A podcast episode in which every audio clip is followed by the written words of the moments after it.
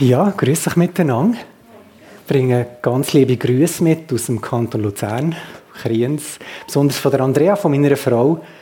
Und äh, ich bin ja jedes Jahr irgendwann mal hier zu Miswald, auch weil ihr als Gemeinde für uns betet, im Rahmen von Gemeindeaufbauarbeit in der Innerschweiz und weil ihr uns unterstützt mit Gebet und mit Finanzen. Ich komme einfach auch Danke sagen. Das ist so einfach der Grund. Und so ein bisschen ein Teilhaben auch an eurem Gemeindeleben. Wir sind auch sehr ermutigt worden. Der Sujay war auch bei uns, gewesen, ist auch in die Innerschweiz gekommen. Hans-Uli hat ihn dort begleitet. Und so haben wir auch noch einen Austausch gehabt. Und dann ist der Joni, ist, wann bist du bei uns gewesen? Vor zwei Wochen, glaube ich. Also wir haben so ein bisschen Summiswaldner Blut jetzt auch schon gehabt. Und jetzt komme ich wieder mal zu euch. Genau. Ich wurde gebeten, dass ich Schriftsprache spreche. Äh, also, hallo, ihr Leute aus dem Norden, aus Deutschland oder wo immer. Schön. Ich hoffe, ihr versteht mein Schriftdeutsch. Und dir, Amitaler auch.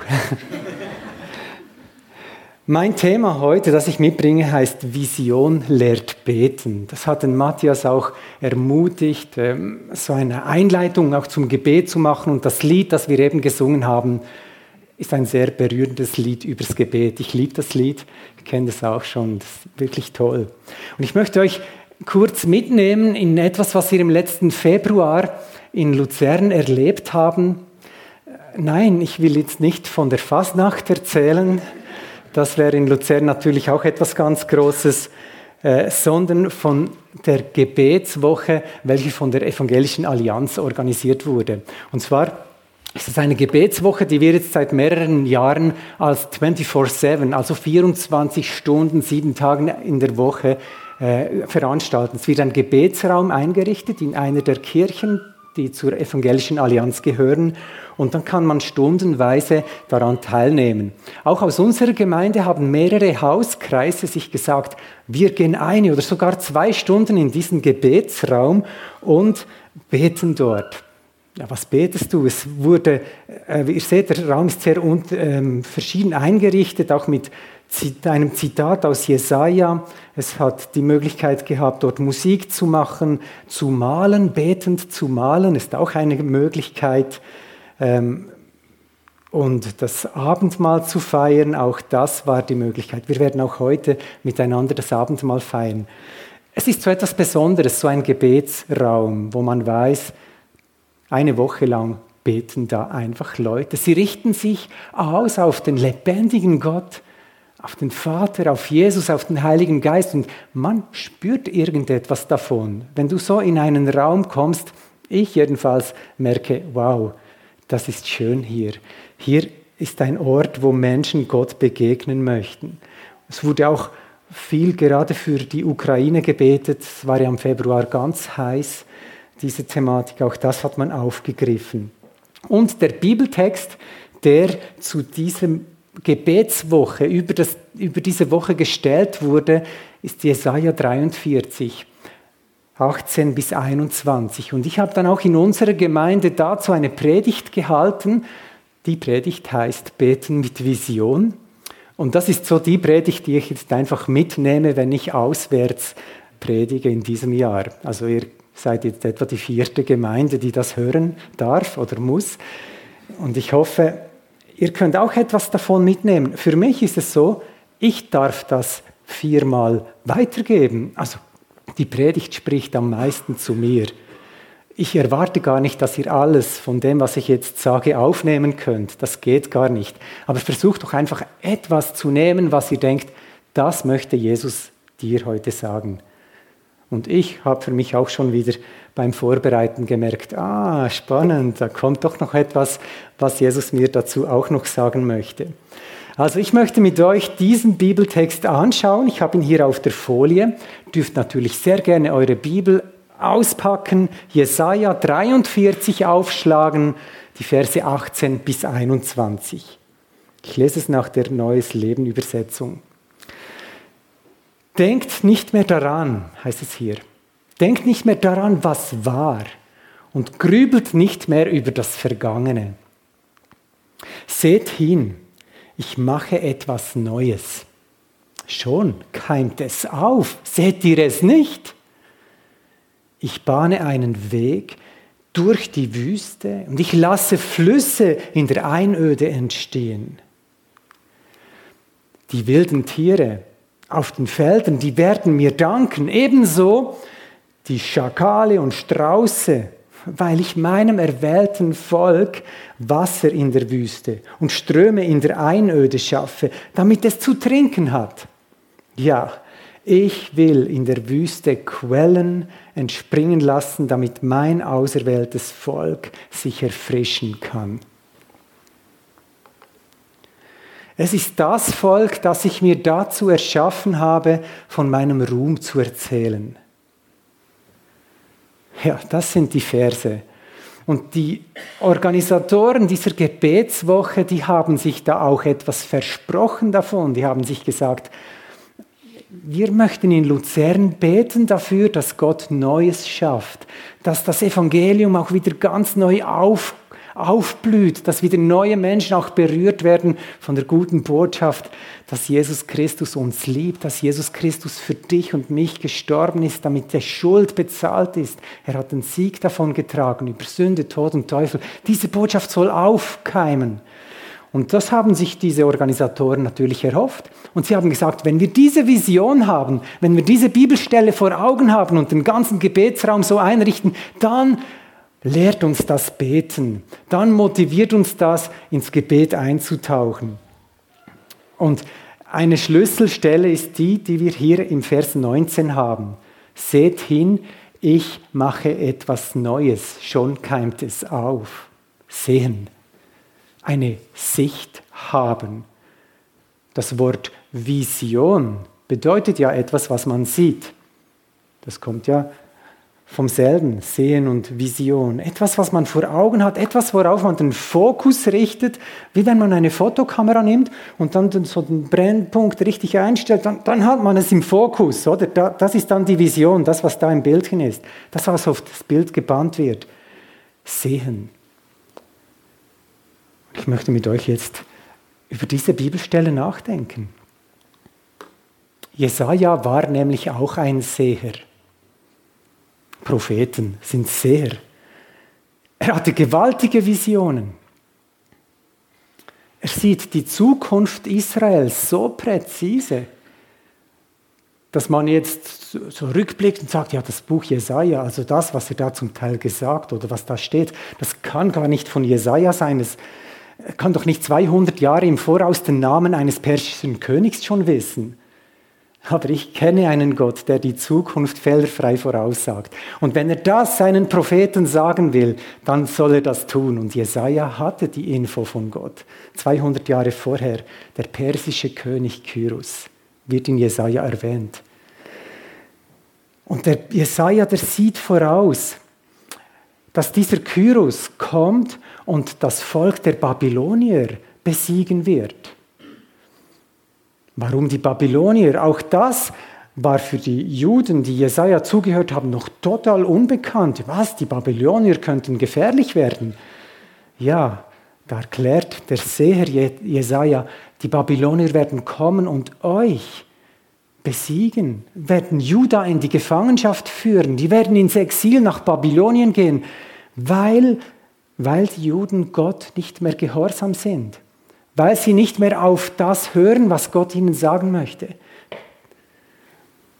Und der Jesaja sieht voraus, dass die Babylonier kommen, Juda äh, äh, wegführen, dass die Babylonier aber zu hart sind mit den Juden und dann wird der Kyrus kommen, der Perser, und die Juden wieder zurückschicken nach Jerusalem. 200 Jahre im Voraus. Das ist ein Seher. Er hat eine Vision. Seine Zuhörer verstehen wahrscheinlich nur Bahnhof, aber wir merken, da ist etwas. Und wenn ich dann weiterlese bei Jesaja, der spricht nicht nur davon, dass dann das Volk wieder zurückkommen wird und wieder die Stadt bewohnen wird und wieder die Mauern aufbauen wird und wieder den Tempel aufbauen wird. Er spricht noch weiter und noch weiter und er redet von einem Knecht des Herrn. Jesaja ab Kapitel 42 geht das los. Und dieser Knecht des Herrn, der wird der wird, der wird, sagt Jesaja, für die Schuld der Menschen stellvertretend hingerichtet werden. Jesaja redet bereits von Jesus, so weit im Voraus. Das ist ein Seher. Und das finde ich ganz spannend. Und jetzt in unseren vier Versen, da richtet Jesaja den Brennpunkt jetzt zur Kamera ein und sagt, jetzt schaut auf das, was Gott jetzt am Tun ist. Schaut darauf und denkt nicht nur an das, was früher mal war. Denkt nicht nur an die Geschichten früher, ja, da war Ägypten oder Israel in Ägypten und Gott hat uns befreit und da durch das Meer durch. Denkt an das, was er jetzt tun will. Gott hat etwas Großes vor. Für mich heißt es, ich stehe jetzt hier im Jahr 2022 und Gott hat wirklich viel Großes getan. Unsere Erlösungsgeschichte geht zum Kreuz. Jesus ist für uns gestorben. Wir feiern das im Abendmahl. Wir denken daran, was damals war. Aber Gott sagt, hängt nicht nur an diesen guten Geschichten von früher. Ja, derselbe Gott ist heute mit euch dran. Meine Gedanken gehen aber auch zurück und sagen, ja, weißt du, da im Jahr 1998 äh, bin ich nach Hochdorf gezogen und dann haben wir eine Gemeinde gegründet und das war toll, oder? Und Gott sagt, ja, ja, schon, das war toll, ich war damals mit dir. Aber häng nicht an diesen vergangenen Geschichten rum, denk an das, was ich jetzt tun will. Denk nicht dran, Gott war nur früher groß. Denke und erinnere dich, er ist jetzt da und sieh hin, stell den Fokus, den Brennpunkt, da sprießt bereits etwas. Ich möchte dich fragen und euch fragen als Gemeinde, was bewegt euch in euren Gebeten? Ist es einfach eine große Not? Wir haben heute von einer großen Not gehört. Bewegt, bewegt einfach das zum Gebet. Oder ist da noch etwas mehr, dass du merkst, ja, und da haben wir einen Gott, der diese Not wenden kann.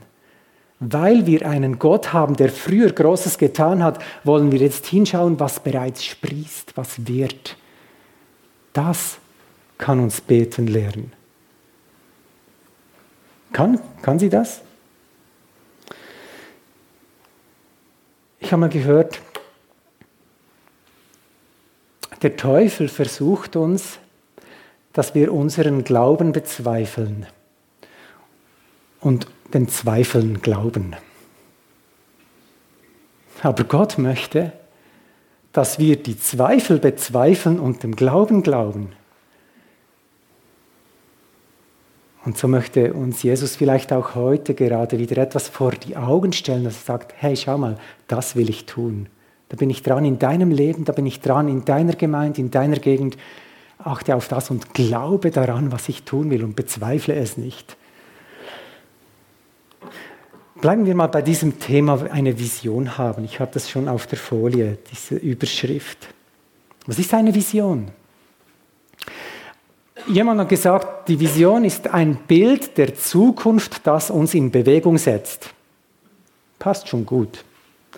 Und ich habe noch eine etwas ausführlichere Definition gefunden von einem Simon Schnetzer, der sagt, eine gute Vision ist mehr als eine Story, mehr als eine nette Geschichte.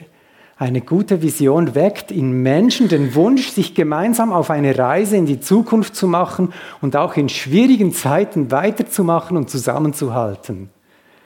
Das gefällt mir. Vision weckt einen Wunsch, einen gemeinsamen Wunsch, durch dick und dünn, weil es sich lohnt. Der ukrainische Präsident Zelensky macht das. In seinen täglichen Videobotschaften ans Volk malt er die Vision von einem ukrainischen Volk, das frei ist. Er malt diese Vision vor den Augen seines Volkes und das bewegt die Leute, gemeinsam dran zu bleiben. Wir haben in Luzern Süd, ist eine große Überbauung. Ein anderes Beispiel, da, da, waren Leute bereits vor über zehn Jahren dran und haben eine Vision entwickelt, wie sich diese Gegend äh, entwickeln würde mit Städtebau und was da alles kommt und Industrie und neue Wohngebäude. Also ihr müsstet das sehen, was sich da alles verändert hat, nur in den letzten fünf Jahren. Und die hatten eine Vision, haben aber gemerkt, die kommt beim Volk nicht gut an. Und so haben sie sich überlegt, wie bringen wir diese Vision ans Volk? Und sie haben sich bemüht darum, das zu erklären, Prospekte zu machen. Und äh, ich bin jetzt da in einem Netzwerk Luzern Süd mit dabei und merke den Herzschlag dieser Städtebauer.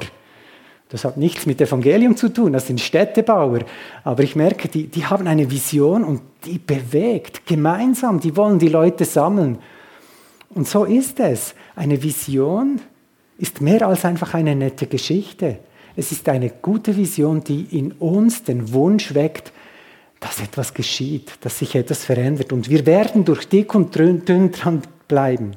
Das macht der Jesaja auch so in seiner Vision, die er dem Volk vermittelt. Er redet zehn Kapitel lang immer wieder davon, was Gott noch alles tun wird und dass die Götzen einfach nichts sind gegen diesen gewaltig großen Gott und was er noch tun wird mit diesem Knecht des Herrn und, und, und. Er redet davon, er redet davon.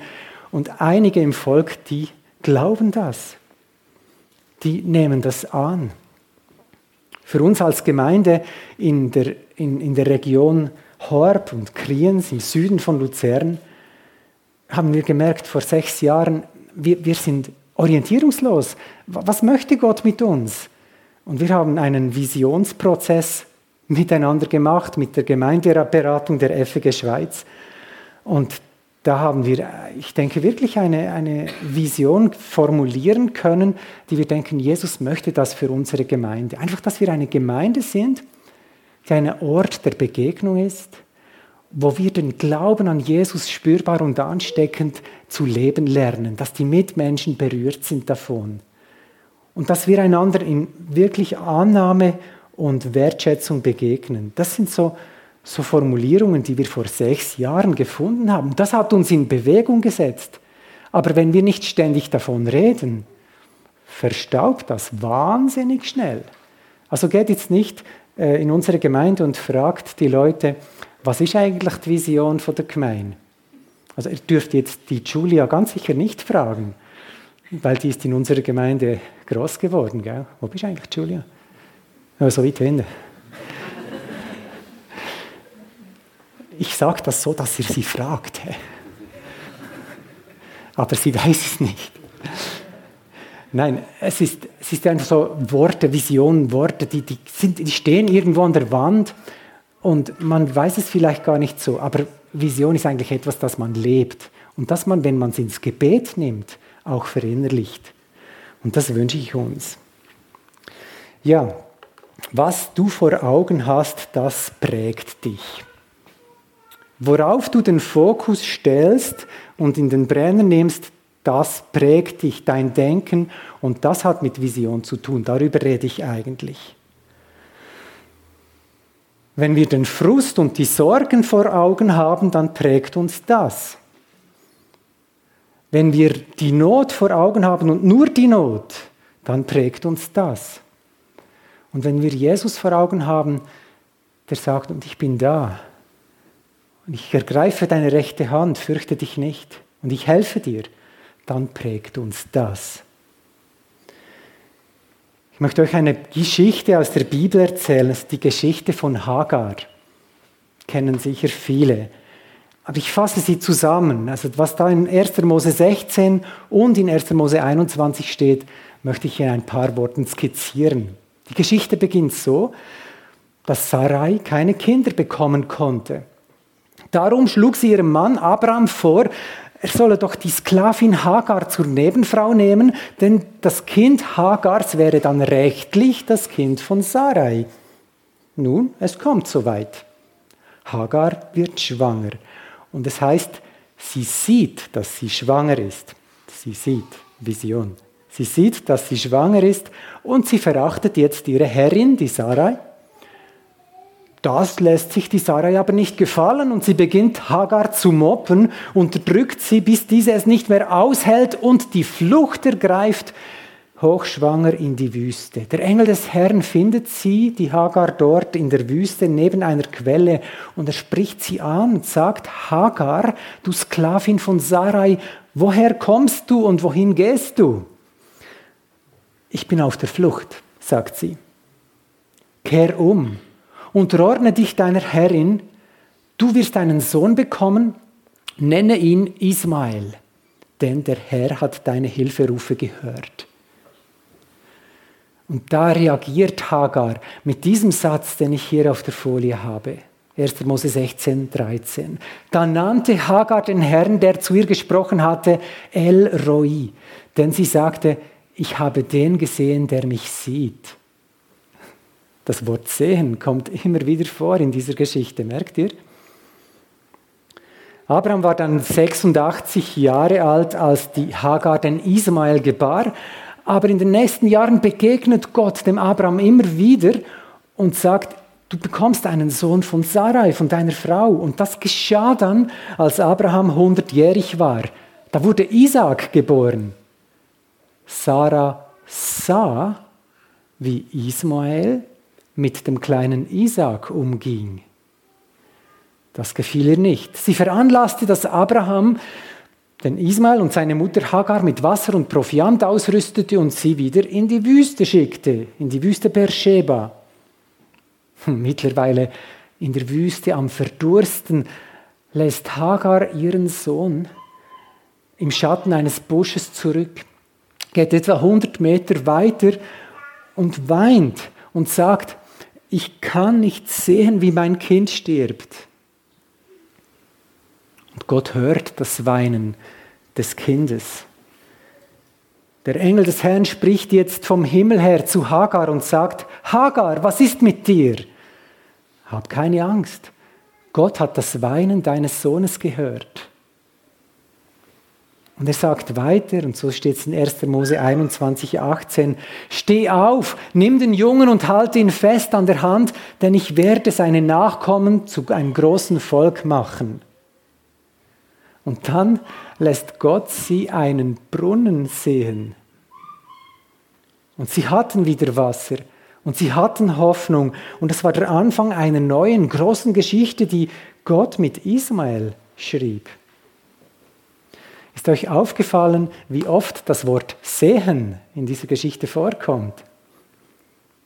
Immer wieder. Hagar sieht, dass sie schwanger ist und sie verachtet ihre Herrin, die nicht schwanger ist. Sarai sieht, wie der Ismael ihren kleinen Isaac verspottet und sie veranlasst, dass, dass, äh, dass diese, dieser Ismael wegkommt. Hagar sieht ihren Sohn am Verdursten und verzweifelt dabei. Und das sind nicht Visionen, die die Leute von Gott bekommen haben, sondern sie sehen eine Not oder sie sehen etwas, wo sie besser sind als andere. Das, was wir vor Augen haben, das prägt uns. Sehen wir dort. Auch die Nöte, die die Leute da gehabt haben, die Sarai und die Hagar und der Abraham, hat die Not diese Leute beten gelehrt. Man sagt ja, Not lehrt beten. In dieser Geschichte nicht. Keine Not hat die Leute ins Gebet getrieben. Da müssten wir eine andere Geschichte nehmen, die Geschichte von Hannah, die die Not hat der Kinderlosigkeit. Und sie kommt mit dieser Not zu Gott, weil sie denkt, dieser Gott kann mir helfen. Aber die Not bei Hagar, die Not bei Sarai, die hat die, die beiden Frauen nicht beten gelernt, sondern was kam daraus? Verachtung, Mobben, Verzweifeln, Aufgeben, bringt aus nichts was wir vor Augen haben, das prägt uns. Aber dann kommt in dieser Geschichte, dass Gott selbst eingreift. Und sobald Gott hineinkommt und zu den Leuten spricht, sehen sie plötzlich mehr. Wir haben im Lied gesungen, beim Beten lernen wir die Welt mit Gottes Augen zu sehen. Die Welt mit deinen Augen sehen. Das ist geschehen.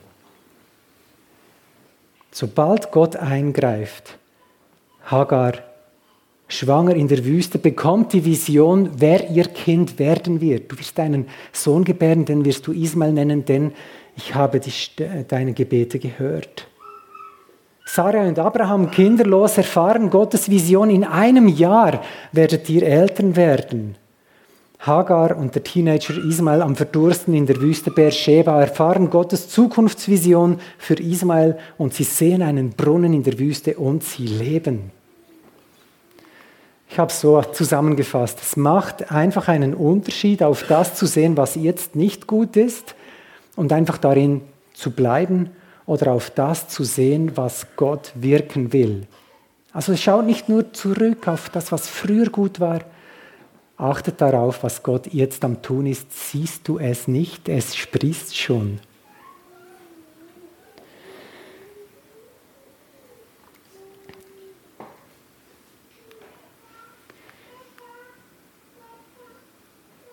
wenn wir lernen, Gott zu sehen, wie Hagar. El Roy. Ich habe den gesehen, der mich sieht. Ich habe erzählt, dass wir eine Gemeindevision entwickelt haben. Ich habe gemerkt, es ist gut, auch als Gemeinde in einem Aufbaugebiet zu wissen, was Gott mit uns will. Etwas zu haben, worauf wir uns fokussieren können, das uns zusammenschweißt. Ich weiß nicht, wie das bei euch ist, ob ihr da auch sagt, wir haben so einen Satz, also hier ist ein wunderbarer Satz, der ist auch eine Vision. Höre Israel, der Herr unser Gott ist Herr allein.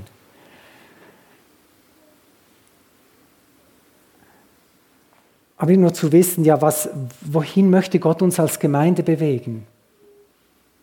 Wenn ich die FG Summiswald zurückspule, 20 Jahre oder 25 Jahre, dann wart ihr noch nicht hier. Dann wart ihr da unten in Grünen, in diesem Bauernhaus, oder? Da war ich auch schon mal.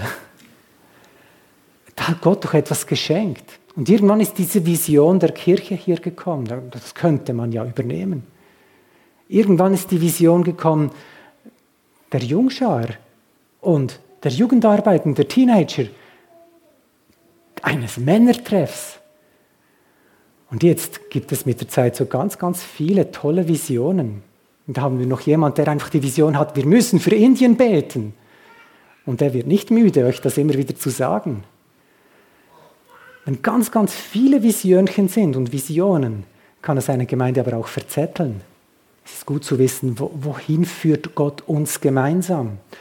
Und dazu setzt Gott auch Älteste ein und Leiter in der Gemeinde. Die haben wirklich vier verschiedene Aufgaben und tragen unter anderem die Gemeindevision. Zum Beispiel steht bei Punkt 2 hier als Aufgabe der Ältesten die einzigartige gottgegebene Vision der besonderen Ortsgemeinde zu schützen. Aber ich sage das jetzt nicht, damit die Gemeinde sagt, ja super, wir haben ja eine Gemeindeleitung, dann machen die das, Nein, die Gemeindeleitung braucht die ganze Gemeinde, um hier an dem dran zu bleiben, was Gott will. Sie braucht einen Kern der Gemeinde und das kann ich bei euch ja auch spüren. Da ist wirklich auch eine Einheit in diesen Dingen. Ich möchte euch einfach zeigen, da kann etwas aufblühen. Achtet darauf. Und was hilft, ist, dass wir an dem dranbleiben, auch für das beten, was Gott uns aufs Herz gelegt hat. Ich habe hier ein Gebet formuliert, das basiert auf Jesaja 43. Ich möchte euch dieses Gebet zeigen und habe auch ein paar davon ausgedruckt, die beim Ausgang neben der Türe liegen, damit ihr das mitnehmen könnt. Aber dieses Gebet haben wir begonnen in unserer Gemeinde zu beten, immer wieder, auch mal im Gottesdienst oder im Gebetsraum. Ich möchte es euch mal vorlesen. Und dann gehen wir noch ein zweites Mal zu diesem Gebet. Ich klicke zurück und wer möchte, kann das mit mir zusammen für Somiswald, für die FG hier, für das, was Gott noch tun will, beten. Vielleicht auch für dein ganz persönliches Erleben, wo du merkst, ich bin in einer Not, aber ich möchte lernen zu sehen, was Gott schon am Tun ist. Das Gebet unser Herr Jesus Christus, wir danken dir für dein kraftvolles Evangelium und dafür, was du in unserer Gegend und Gemeinde bereits gewirkt hast. Hilf uns, dass wir nicht in den guten alten Tagen hängen bleiben. Zeige uns, was du jetzt am Wirken bist. Das Neue, das bereits sprießt. Bahne einen Weg in der Wüste, dass unsere Mitmenschen zurück zu dir finden Lass Flüsse in der Einöde entstehen, dass Leute, die am Leben verdursten, dein lebendiges Wasser bekommen und erfrischt werden. Du hast uns als Gemeinde gewollt, dass wir von deinem Ruhm erzählen. Setze uns frei dafür.